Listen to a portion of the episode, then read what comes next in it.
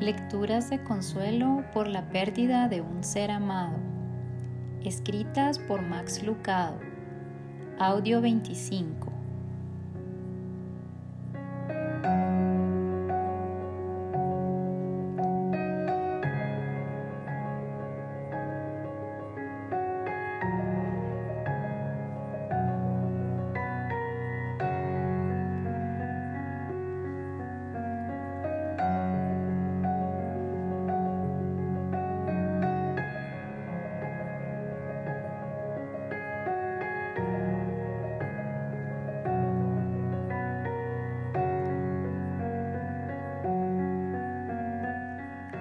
Fortalezcámonos sabiendo que en el Dios Trino hallamos esperanza y vida eterna.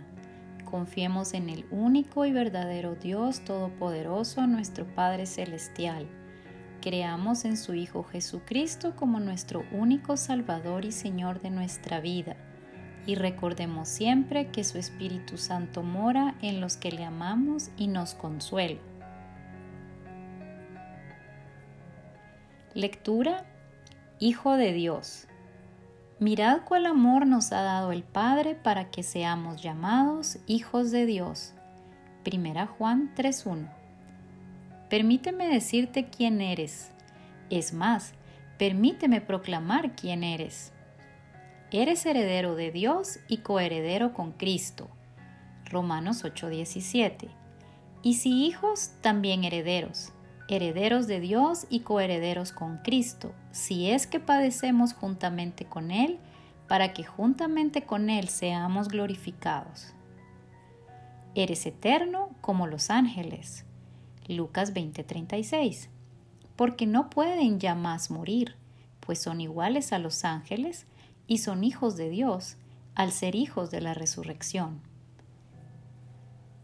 Tienes una corona incorruptible. 1 Corintios 9, 24 y 25. ¿No sabéis que los que corren en el estadio, todos a la verdad corren, pero uno solo se lleva el premio? Corred de tal manera que lo obtengáis. Todo aquel que lucha, de todo se abstiene.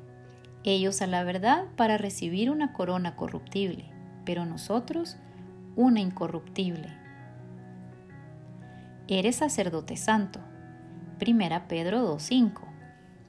Sed edificados como casa espiritual y sacerdocio santo para ofrecer sacrificios espirituales aceptables a Dios por medio de Jesucristo. Eres un tesoro especial. Éxodo 19:5. Ahora pues, si diereis oído a mi voz y guardareis mi pacto, vosotros seréis mi especial tesoro sobre todos los pueblos, porque mía es toda la tierra.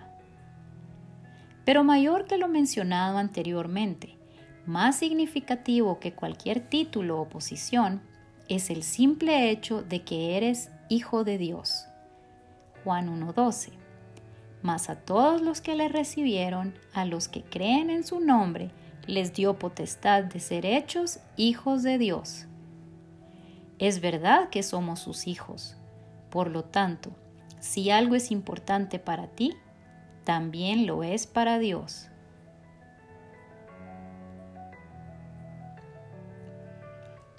Lectura La voz del pastor.